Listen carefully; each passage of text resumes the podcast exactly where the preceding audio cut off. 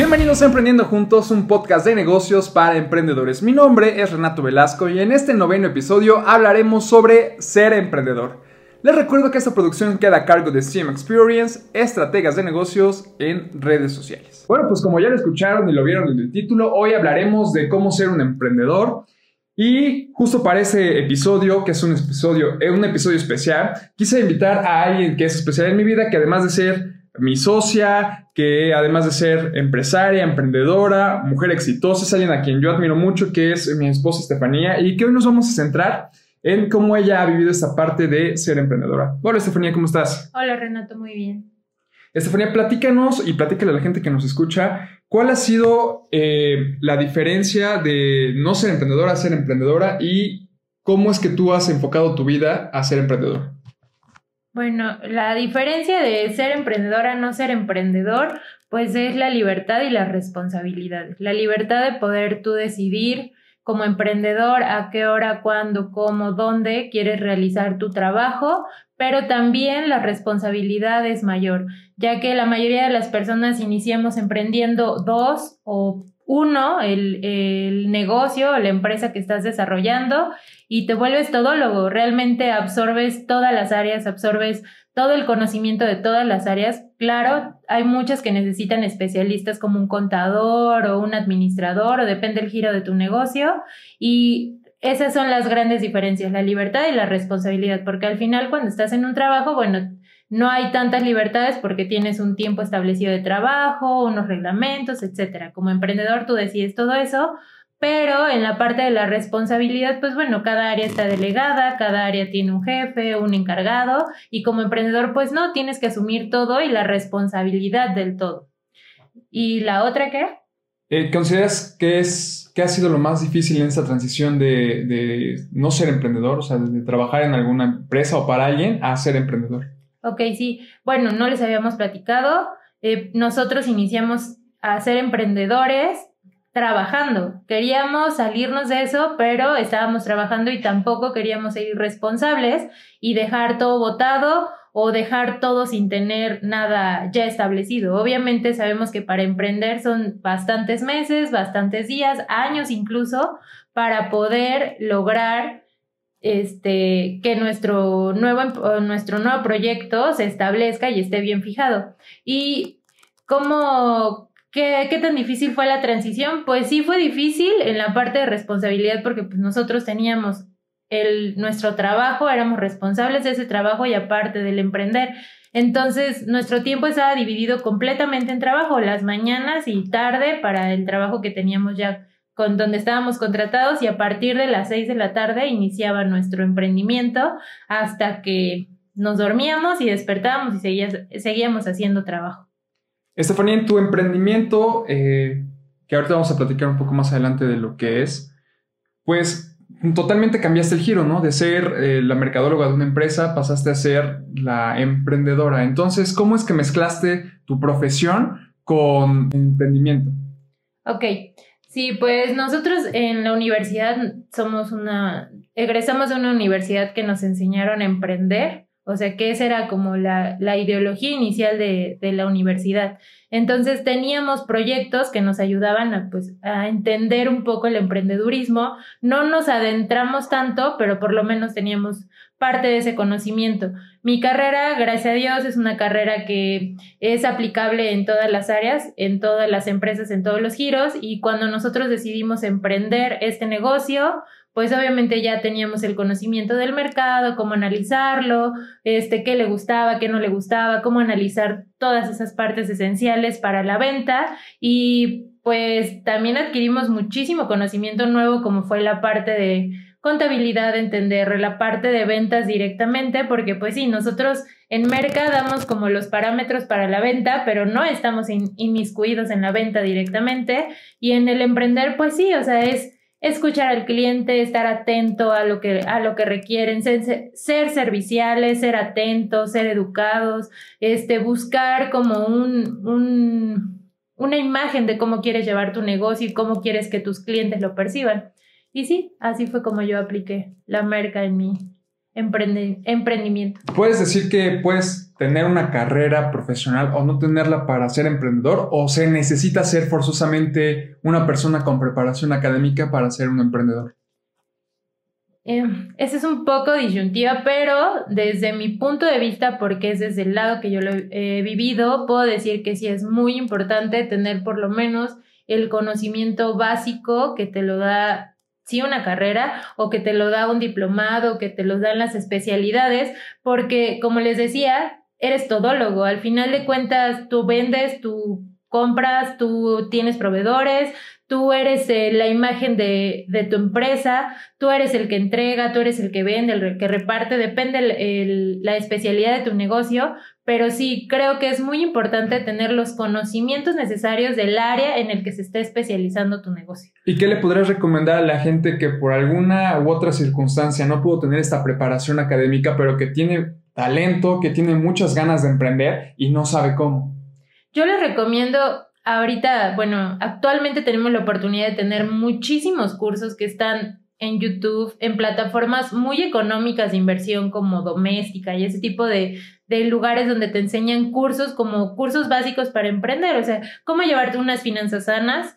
Este, yo creo que eso es lo más importante. Yo creo que la preparación más importante es saber tener finanzas sanas en tu negocio, separar tus finanzas personales de las finanzas del negocio, porque si no al final vas a terminar haciendo un despapalle y nunca vas a poder llevar el dinero bien, como debe ser. Y especializarte, especializarte en las cosas que tu área necesita, concursos, hay muchísimas, como ya les decía, YouTube, etcétera, y realmente sí se necesita aprender, no nada más es tener el talento, porque hay mucha gente talentosa, pero que no tiene las bases para, para darle cimientos a su negocio, y sí es muy importante. Yo creo que en, en estos cinco años que que llevamos de ser emprendedores en este negocio, puedo decir que sí, que sí es muy importante la preparación, que sí cada negocio tiene una especialidad diferente y que sí es súper importante conocerlo y también entender que no podemos con todo, ¿no? Hay momentos y todos deseamos como emprendedores poder delegar, pero para saber mandar hay que saber hacerlo, entonces tienes que entenderlo. Antes de pasar a, a que nos cuentes tu experiencia con tu marca, con tu empresa, quisiera que nos puedas platicar ¿Qué es lo bueno o más bien lo fácil y lo difícil o en qué situaciones estás puesto diferentes a ser emprendedor? ¿En mi negocio o como eh, O como, como emprendedor en tu negocio. Ok. Lo fácil, pues ha sido que yo puedo decidir cuándo, cómo, a qué hora, qué quiero sacar, qué no quiero sacar, qué quiero traer, cuándo. Yo tengo el control eh, absoluto de esas decisiones. Lo difícil ha sido 100% la responsabilidad, el que tienes que estar, nuestro negocio es 100% en redes, ¿no? Entonces, tienes que estar súper atento y sabemos que la inmediatez en las redes es lo que hace que un negocio funcione.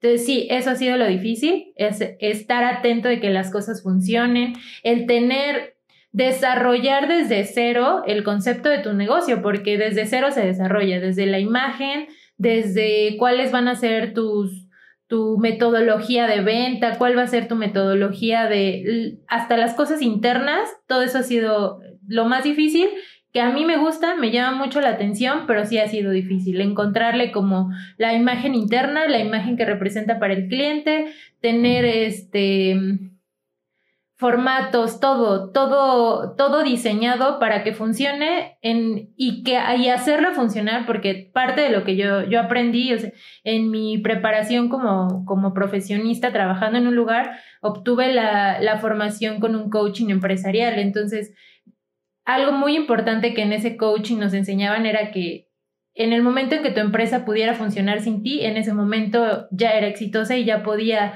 franquiciarse, que esa era como la metodología del coaching, pero lo más importante era poder delegarla y que tú estuvieras tranquilo de tener el control de todo y si eso ha sido la parte más difícil, pero igual la parte más divertida para mí. Por lo que escucho, entonces tú mutaste de la visión de tener un, un negocio o un local, más bien a tener una empresa. ¿Cómo es que lograste a brincar esa línea de que pues sí, es un negocio, sí vendo poquito a, tener como este formato de ser una empresa, a pesar de que, pues, ser como emprendedor no llegan tan rápido esas oportunidades, esas maneras, esa manera de, cambiar la metodología. Yo creo que lo más importante es que como emprendedor dejes de ver tu negocio como un changarrillo, como un puesto de, de esquina que no está mal, pero que si quieres que esto crezca debes de quitarte esa mentalidad, o sea, eliminarla por completo de tu sistema y creerte que es una empresa y que una empresa tiene una empresa tiene tiene metodología, una empresa tiene horario, una empresa tiene una empresa tiene las bases, tiene reglas, tiene valores, tiene una misión, tiene una visión. Es creerte que lo que estás generando actualmente va a ser una empresa. Y yo creo que eso es lo, es lo más importante, eliminar esa parte de decir, es un changarrillo, bueno, si vendo bien, si no vendo bien, está mal. No, yo creo que lo más importante es desde el inicio tener las metas claras de ventas que quieres para tu negocio, porque si no, pues bueno, al final de cuentas un día puedes vender y un día no. Y sí sabemos que en el, que en el emprender no es fácil, o sea, no llega de inmediato las ventas, pero tienes que ir buscando el canal adecuado para llegar a tu meta y siempre tenerla en mente, o sea, no eliminar decir, bueno, si no lo logré esta vez voy a bajar la siguiente. No, en la siguiente tiene que ser más grande y lo tienes que lograr. Ahora sí, cuéntanos un poco y por qué es un momento especial, porque tu empresa cumple cinco años. Platícanos sobre Andando Zapatería, cómo es que decidiste emprender en zapatos, este, cómo ha evolucionado tu empresa a lo largo de cinco años. Platícanos un poquito sobre esto. Bueno, pues Andando Zapatería es una zapatería 100% en línea. Se vende a través de redes sociales, en Facebook y en Instagram. Este 20 de septiembre cumplimos cinco años y he evolucionado muchísimo, muchísimo, desde no tener una marca definida y solo una idea hasta ahora ser una marca, ser diseños únicos, tener mm, demasiados modelos que han venido de mi mente, de mis ideas, de lo que está de moda, de lo que no, y ha, sido un bebé muy importante para mí. Pasaste de vender solamente tu marca andando, ahora tener marcas que, que respaldan tu proyecto. Me imagino que fue, fue difícil nada más que la gente comprara andando, que ahora pueden comprar en andando zapatería, andando y otras marcas. Así es. Eh, actualmente, bueno, eh, le hemos dado la oportunidad a otras marcas de entrar en, en, nuestra zapatería por las ganas que tenemos de ofrecer más a nuestros clientes, porque sí, nuestro taller no tenemos todas las, las hormas o, o lo que está muy de moda en el momento, que muchas otras marcas sí desarrollan como momentáneamente, como muy a la moda, como muy a la tendencia, y eso es lo que hemos, le hemos dado la oportunidad y seguimos desarrollando nuestra propia marca 100% que son flats. Este, tenemos tenis, tenemos alpargatas y ahora tendremos botas. Y pues sí, así ha, evolucionado nuestra marca. Estamos en un momento donde la gente está comprando con mayor frecuencia en plataformas digitales, pero hace cinco años, pues era no algo nuevo ni novedoso, pero algo que la gente o las marcas no apostaban. ¿Cómo es que la gente deje de comprar en físico, de buscar una zapatería física, a comprar en una zapatería digital? Pues a lo largo de estos cinco años sí ha sido difícil, no complicado, porque, bueno, nuestro segmento sí está como muy metido en las redes sociales, gracias a Dios, y es un segmento que le gusta, que, le gusta ver diferente y que la mayoría de nuestros clientes o, nuestro mercado no tiene el tiempo para estar yendo horas y horas a visitar zapaterías y zapaterías y siempre ver lo mismo y ver lo mismo en todas, ¿no? Y no saber qué elegir, ¿no? Aquí tienen cada mes opciones diferentes. En su mayoría no repetimos modelos y los que se repiten son porque realmente nos los piden y les damos muchas opciones cada mes, cada mes, cada mes les damos un modelo nuevo, les damos un estilo nuevo y eso es lo que nos ha ayudado a nosotros que como zapatería física, que bueno, tienes un stock gigantesco, tiene, porque tienes que cumplir con, no sabes cuántos clientes van a entrar en tu zapatería pidiéndote ese número. Y aquí pues tenemos bastante medido el, el, nuestro tipo de cliente, las tallas, los estilos que más les gustan. Y eso es lo que les ofrecemos y nos ha funcionado bastante. Realmente las redes sociales ah, es nuestro único método de venta y a nuestros clientes les gusta. Saben perfectamente la dinámica. Durante cinco años les hemos enseñado nuestra dinámica de venta, están muy acostumbradas a esta dinámica, les gusta, se sienten especiales porque no ven en la calle 80 zapatos iguales a los suyos y eso les gusta, eso es lo que nos ha funcionado. Por último, Estefanía, quisiera que le pudieras dar un consejo a la gente que nos escucha, porque ya hay muchísima gente que nos escucha. Aprovecho para mandarle saludos a todos es bien padre entrar a la plataforma y ver que nos siguen de muchos países de habla hispana. Entonces, ¿qué les dirías a todas esas personas que no han emprendido, que quieren emprender, que sienten miedo, que piensan que emprender es algo pasajero? ¿Qué les dirías a esas personas? Ok, lo más importante es tener claro qué es lo que quieres y conocer lo más o, llenarte del conocimiento necesario de lo que quieras desarrollar y que sea parte de lo, de lo que tú sepas hacer. O sea, no porque eres un abogado tienes que emprender en algo que tenga que ver con abogacía o con, una, o con ser licenciado, no. Pero si tú tienes la habilidad para hacerlo, desarrollala y especialízate en eso. Lo más importante es adquiere conocimientos, es muy importante nunca dejar de aprender, nunca dejar de estar actualizado en lo que tú estás haciendo, conocer a tu mercado, escuchar a tus clientes. No quiere decir que el cliente te tenga que mandar al 100%, pero sí saber, ¿no? Conocer un poco y también tratar de, no, no sé si la palabra correcta, pero educar en tu forma de venta o cuál es el sistema que tú estás manejando, estar muy en contacto con tus proveedores, con tus clientes, contigo mismo, con tu grupo de trabajo y también lo más importante es ser 100% responsable de tu negocio. tener súper claro que tú eres dueño, trabajador, imagen, todo eso yo creo que es lo más importante.